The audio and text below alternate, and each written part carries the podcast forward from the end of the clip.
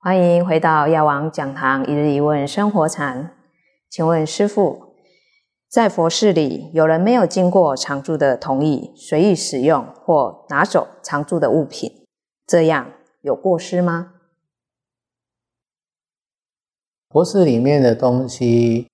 像在我们的寺院里面，呃，像吃的东西，呃，我们是有做过结膜，就是说我们吃完以后，我们就舍给鸡士。哦，那鸡士来的鸡士呢，他就可以问一下，就是执事人员啊，他就可以使用。哦，甚至因为来这里都是。常来的信众，然后也都有知道说啊，师傅有做过结膜，所以来的他们就拿去吃啊，拿去用哦，那这是不算换戒的。那当然有一些诶试验，他没有做过这样子的结膜，你去拿到他的东西，当然这样有有有不好了啊。当然，你没有偷心就不算偷了，但是呢，你算侵占，因为呢，那不属于你的东西，哦，你就这样子，哦，拿走，哦，所以这是这是有有过失的，哦，就是说看地方啊，在我们这里是没有，因为有要有要让你们做过结膜，你们来的人放在桌上的东西，放在冰箱的东西，你们都可以用。哦，那别的地方就不一定是这样子。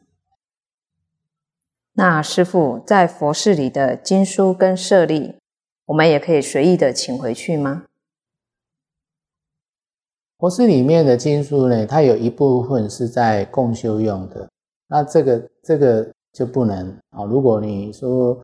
要这样子的版本，是要经过常住师傅的同意哦才可以。啊。还有一部分是我们放在结缘期，哦，结缘期就是随便谁来都可以随意拿走，哦，这是不算的，不算偷盗，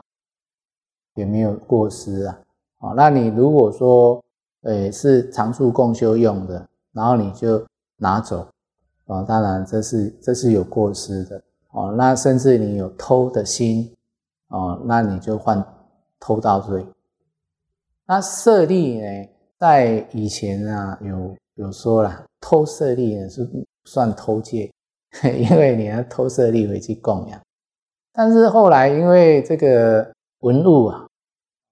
但大家对这个文物好奇，然后舍利很很珍贵哦，所以就有人来偷去卖。哦，当然他就是偷了。不是偷去供养，你要是偷去供养，它是没有过失；你要是偷去交易卖钱，那当然这是有很很大的过失哦。所以，诶，华宝跟舍利呢，它还是有有差差异这样子。感恩师傅今天的开示，药王讲堂一日一问生活禅，我们下次见。